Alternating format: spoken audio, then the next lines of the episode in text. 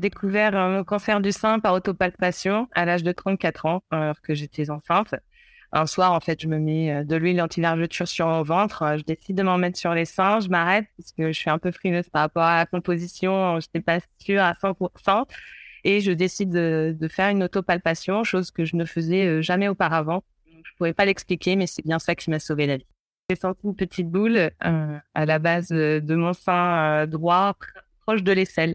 C'était comme comme un pic, très très petit, hein, quelques millimètres après, mais du coup, bah, euh, au toucher, c'était vraiment, je me demandais, enfin voilà, hein, je le faisais déjà jamais, donc je ne savais pas, j'avais pas de comparatif.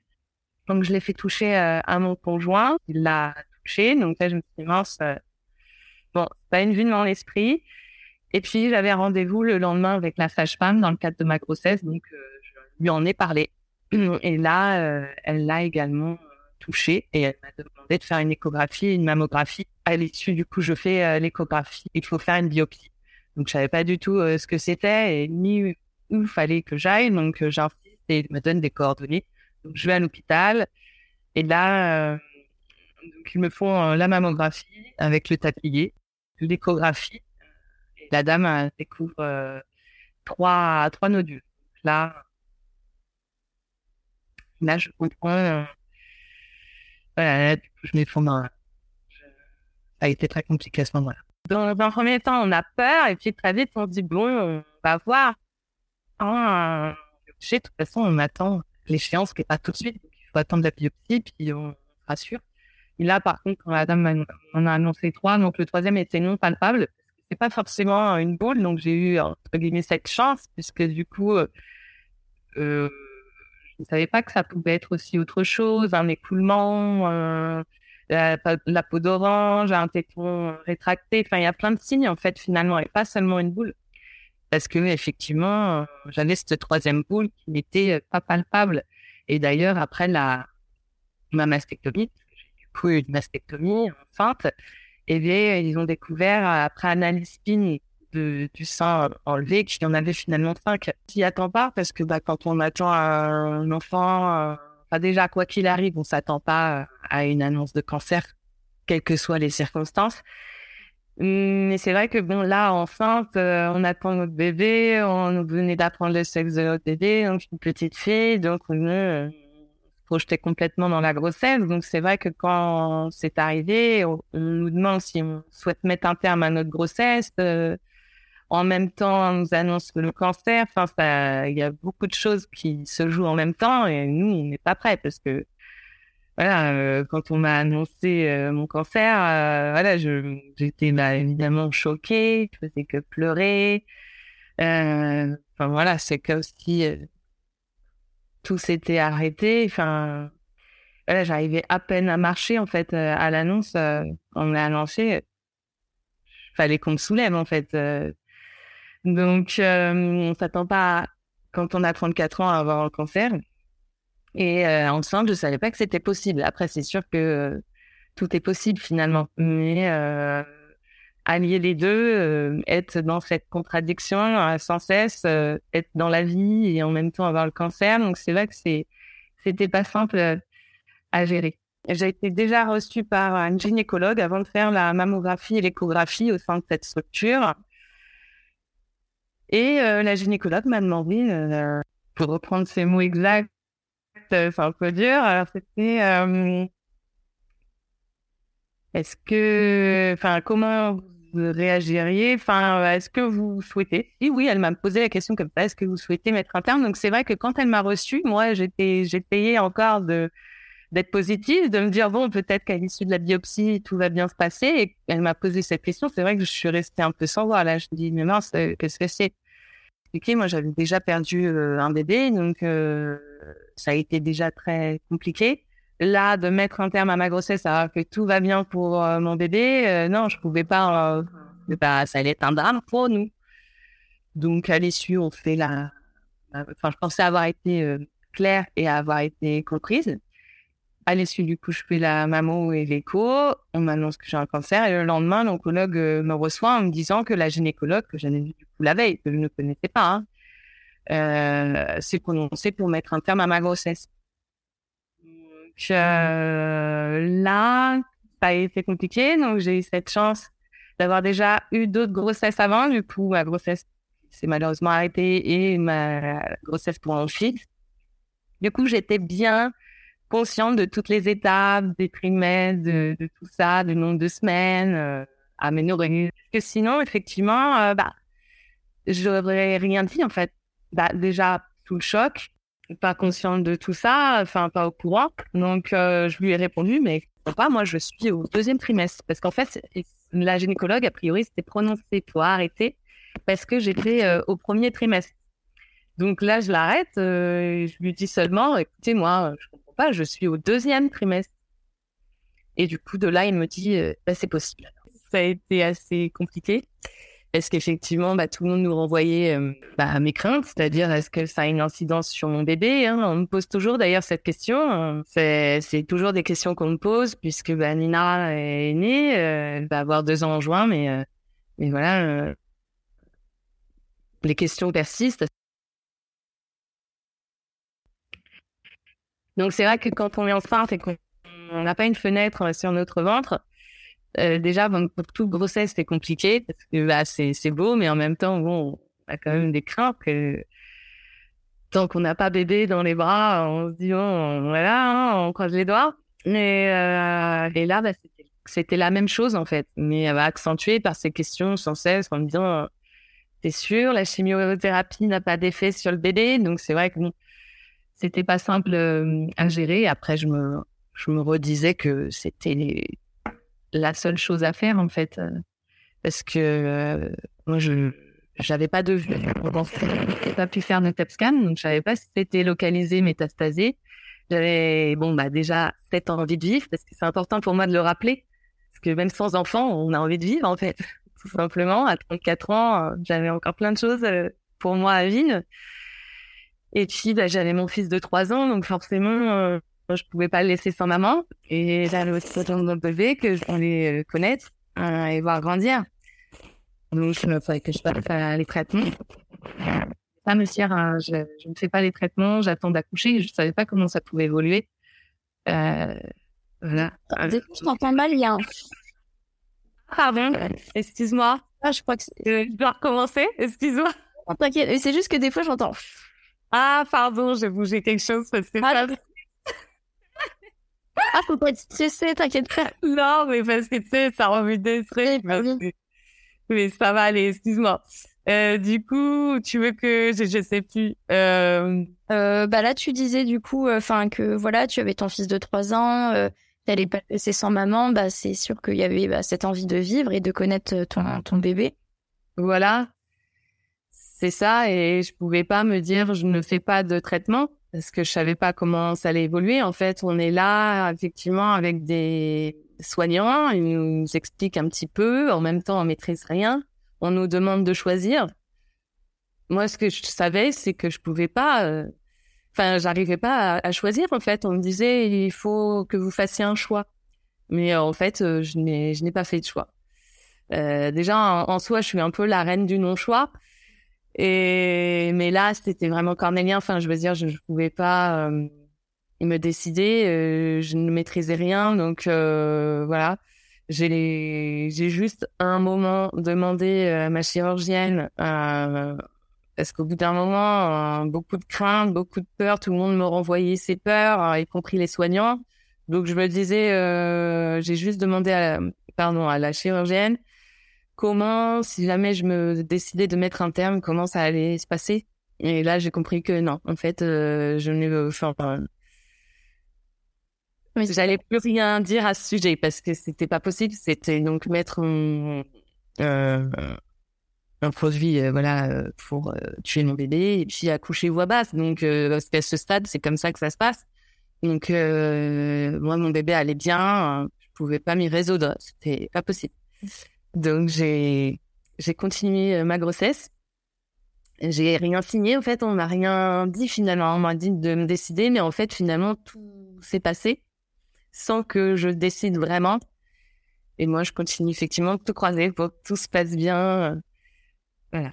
Bah, tu as bien fait, hein, parce que surtout, en plus, euh, vu que ton choix, c'était de, de garder, enfin, de, de sauver ta fille, euh, tu, enfin, tu as fait le bon choix parce que tu l'aurais peut-être regretté toute ta vie euh, d'avoir écouté les médecins alors que c'était possible de continuer ta grossesse. Donc euh, non, tu as fait un magnifique choix. Mais voilà, après je précise, hein, c'était un non-choix parce que c'est vachement culpabilisant pour toutes celles qui malheureusement n'ont pas eu d'autre choix que de mettre un terme, tu sais. Donc je fais vachement attention à tout ça. Parce que, comme je le dis, c'est pour ça qu'en fait, ça a un sens. C'est que j'ai fait ce choix ou non-choix parce que euh, j'avais déjà perdu mon bébé. Euh, donc, je me dis qu'en fait, avec le recul, rien n'est arrivé par hasard dans ma vie. Euh, et euh, parce qu'aussi on m'a donné l'opportunité de euh, mon oncologue m'a dit c'est possible. Enfin un ancien oncologue que j'ai changé depuis m'avait dit c'est possible. Mais des fois on tombe sur des personnes qui ne nous laissent pas le choix. Et encore à l'heure d'aujourd'hui. Et donc c'est pour ça que c'est important pour moi de témoigner. Euh, mais sans faire pour autant culpabiliser celles qui n'ont pas eu le choix parce que tout dépend aussi du cancer là j'ai eu cette chance d'avoir un cancer particulier peut-être qui permettait de faire cela mais c'est pas le cas malheureusement encore euh, aujourd'hui pour tout le monde. Et euh, c'est vrai que c'est, enfin, ça doit être vraiment très très compliqué. Je connais des personnes qui ont été dans ce cas de figure et où elles ont dû mettre un terme à leur grossesse, euh, alors que voilà tout allait bien avant l'annonce. Donc là, c'est vraiment plus que compliqué. Donc c'est pour ça que j'ai cette chance que je considère être une chance que ma grossesse m'a porté tout le long. Et voilà, mon bébé bougeait à des moments clés. J'avais vraiment l'impression de former un duo. Et c'est Viarel qui m'a sauvée. Tu vois, même avec le recul, je me demande si euh, j'aurais pu tenir sans. Et donc, euh, finalement, je remercie la d'avoir été enceinte euh, pendant cette période. Parce que, quoi qu'il arrive, voilà, j'arrivais à, à, me dire, voilà, il y a des moments, j'étais que enceinte et, et c'était doux. Tu vois, c'est comme si j'avais plus mon cancer. Vous étiez deux battantes.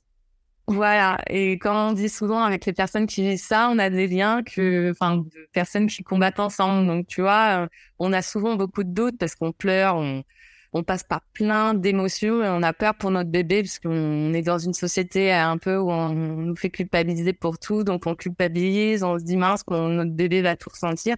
Et puis finalement, non. Euh, parce qu'à l'issue, on a une relation hyper fusionnelle et, et c'est juste fou, quoi. Enfin, j'ai des souvenirs euh, de dingue alors que elle est vraiment très très jeune, elle vient de naître. Mais voilà, c'est des liens euh, vraiment incroyables. Donc euh, aussi pour assurer toutes celles qui vivent ça actuellement ou vont vivre ça. Voilà, c'est il y a du beau quoi qu'il arrive dans, dans toute situation et, et notre bébé c'est vraiment ce qu'on aura fait de mieux. Et euh, du coup, euh, ta famille, elle t'a beaucoup soutenu euh, Ça a été assez compliqué. Euh, parce que, voilà, après, c'est, c'est compliqué.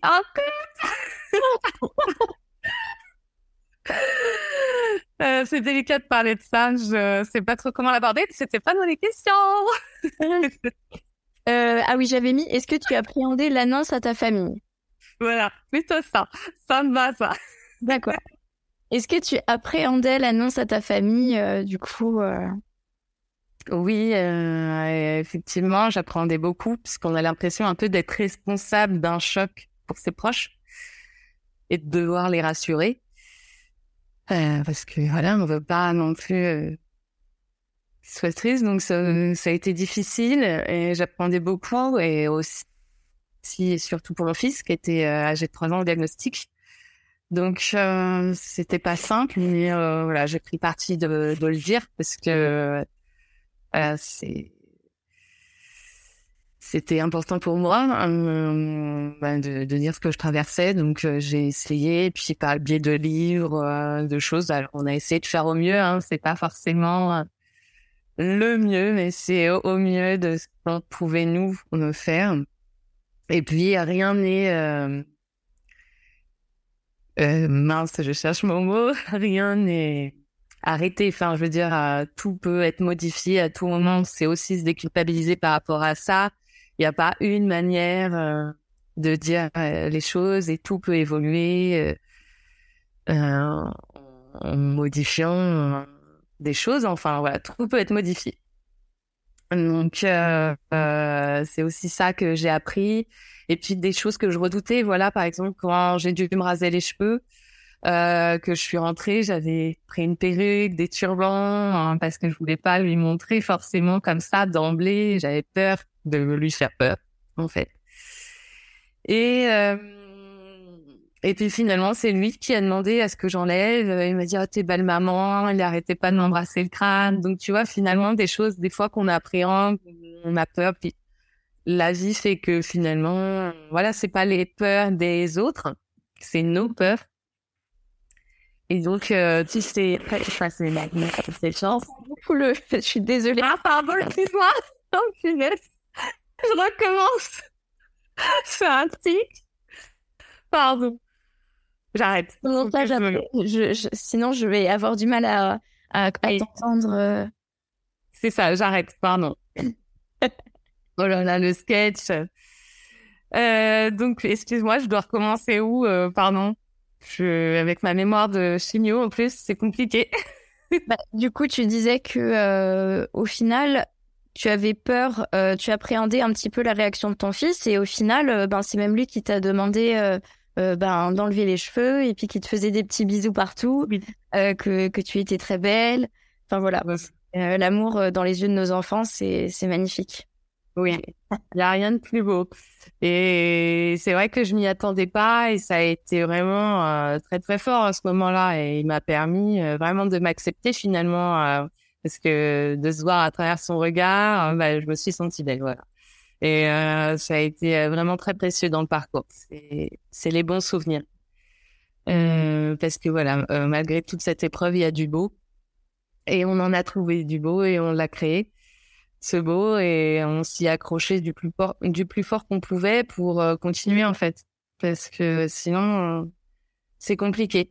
Et il y a eu beaucoup de moments compliqués où on se sent seul, on ne se sent pas soutenu, on se on se sent toute seule à faire, euh, à subir tout ça et, c'est pas simple. Mm.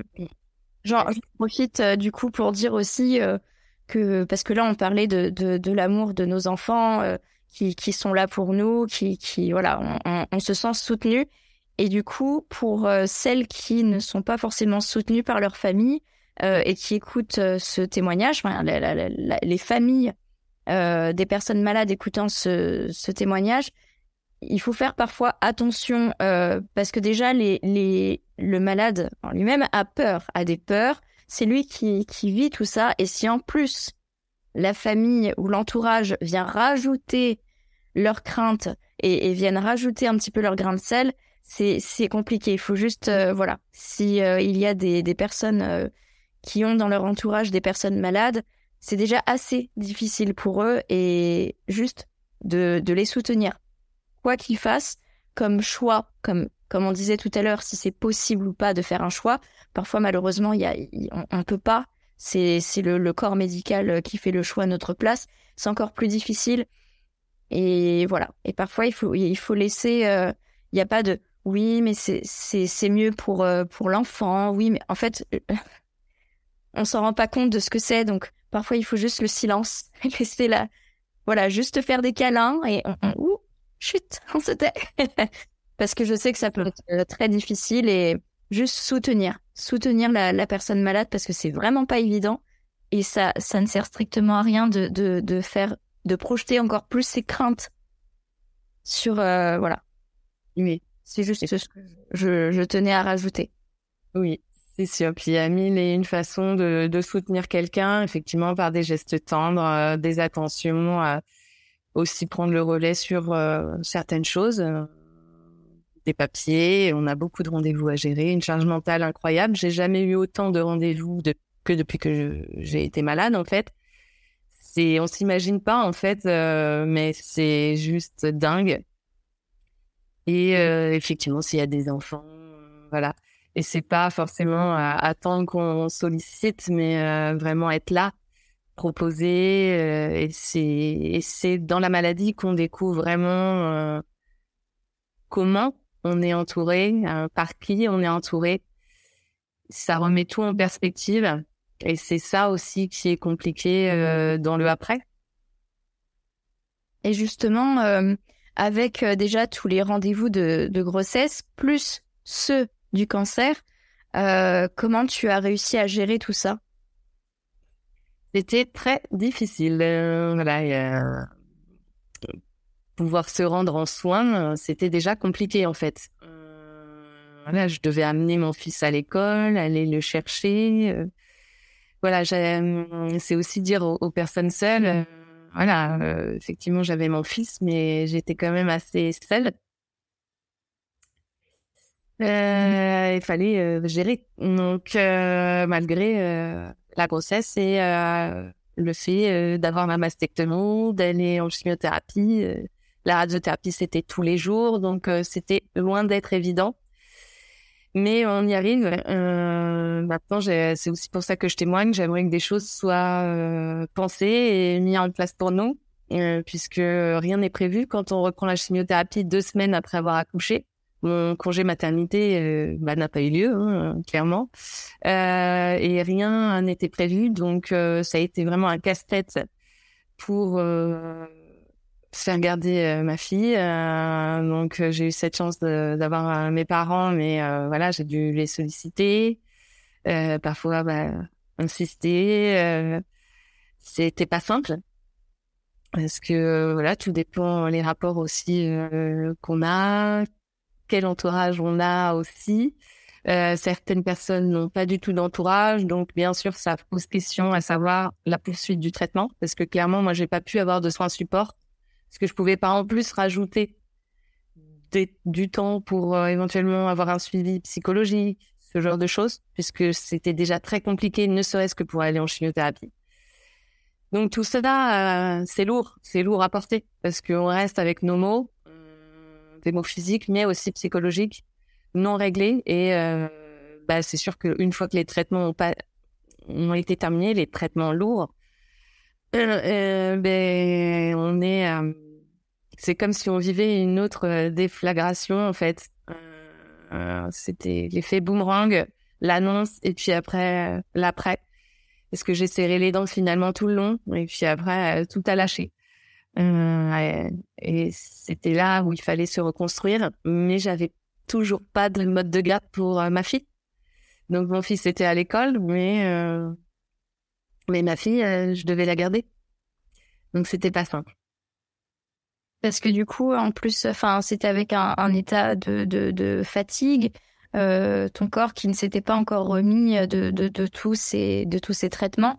Donc euh, j'imagine avec un petit bébé, j'espère que elle, a pas, enfin qu'elle a pas eu de colique trop tôt. Enfin comment ça se passait? Parce que je sais que c'est pas évident. Je... Oui, on a, du coup, pendant 3-4 mois, effectivement, c'était des pleurs euh, vraiment euh, intenses. Donc, je revenais de traitement. voilà, c'était à bras, en fait, hein, non-stop.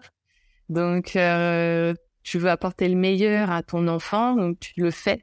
Mais effectivement, j'ai connu toute une période très, très compliquée parce que je pouvais plus rien donner. C'est ce que je disais et je considérais comme être une mauvaise maman.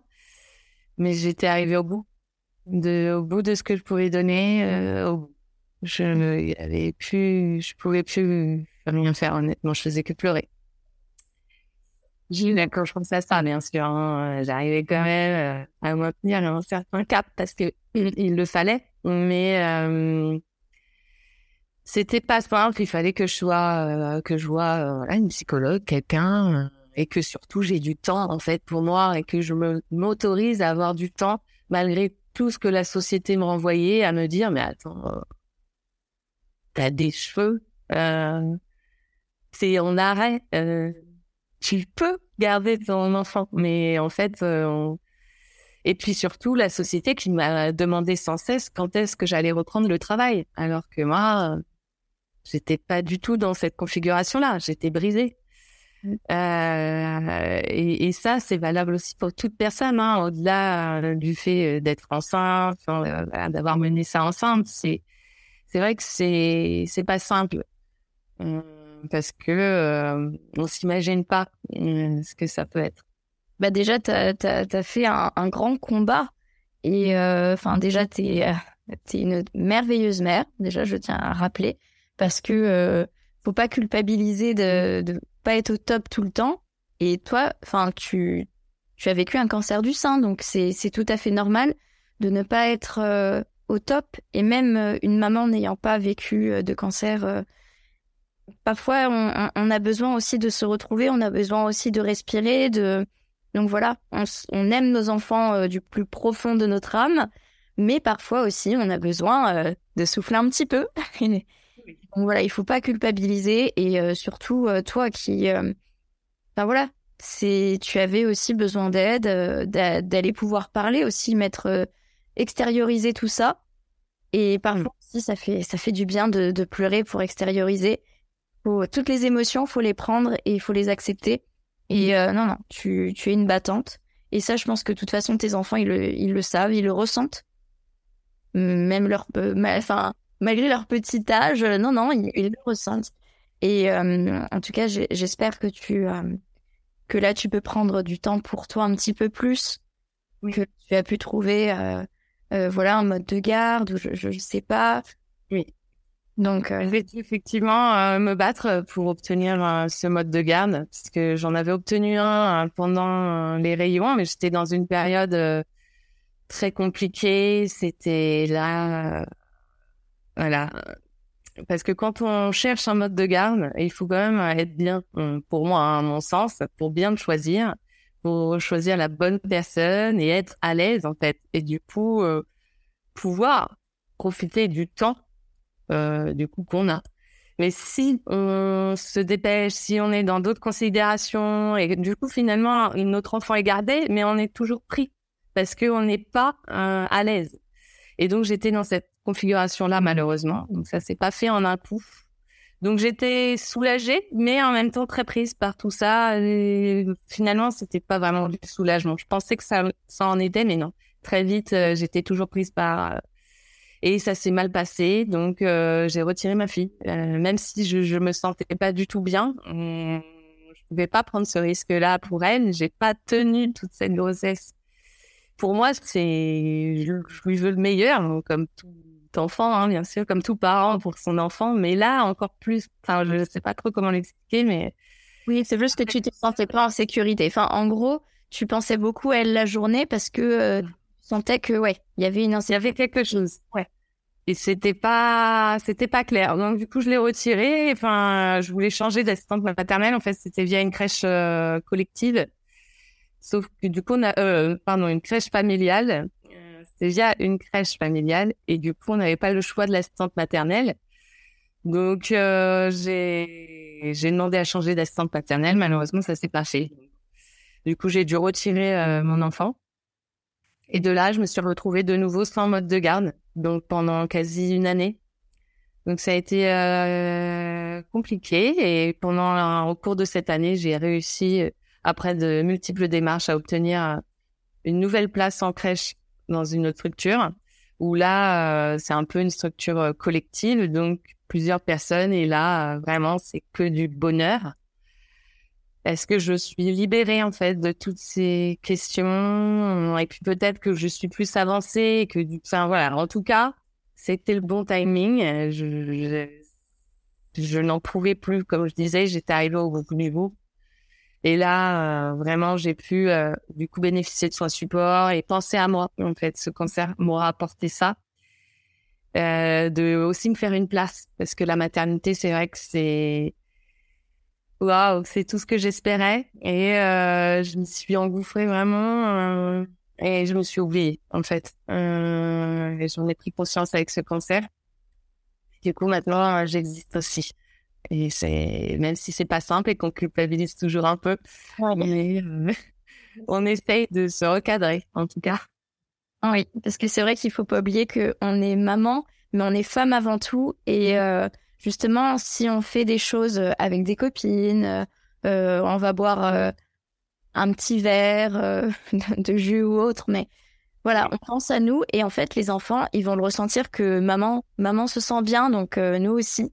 Et euh, si tu avais un conseil à donner aux auditrices euh, qui nous écoutent et qui viennent d'apprendre leur cancer euh, du sein lors de leur grossesse, quel serait ton message?